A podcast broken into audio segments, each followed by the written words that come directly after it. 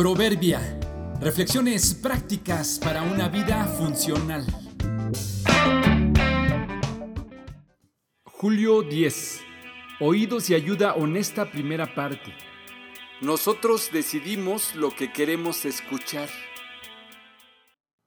Caminas por una ciudad popular, en un parque, un estadio, un evento masivo y encontrarás basura tirada donde no debería estar desde una pequeña envoltura de algún dulce, el empaque de un producto, el envase de una bebida, gomas de mascar y todo lo que la gente no sabe dónde desechar.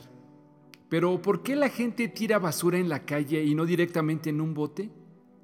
Parece que las razones son simples.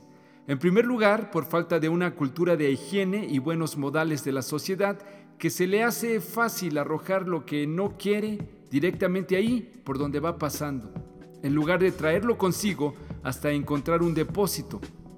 Y por otro lado tenemos al gobierno en caso de una ciudad o a los organizadores en caso de un evento que no instalan suficientes botes de tal forma que estén al alcance de la gente.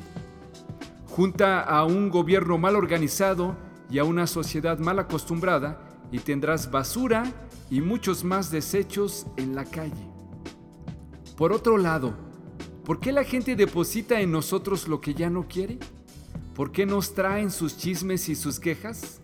¿O por qué se acercan con confianza y nos piden ayuda? Es una buena combinación de factores. Gente que necesita desahogarse y descargar sus penas y por el otro lado oídos prestos a oír.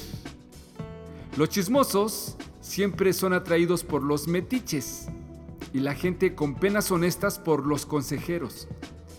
Pero hay un lugar, tiempos y formas adecuados para hacerlo.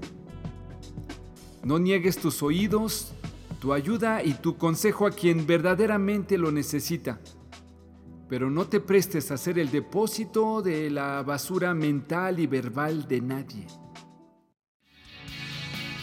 En las muchas palabras la transgresión es inevitable, mas el que refrena sus labios es prudente.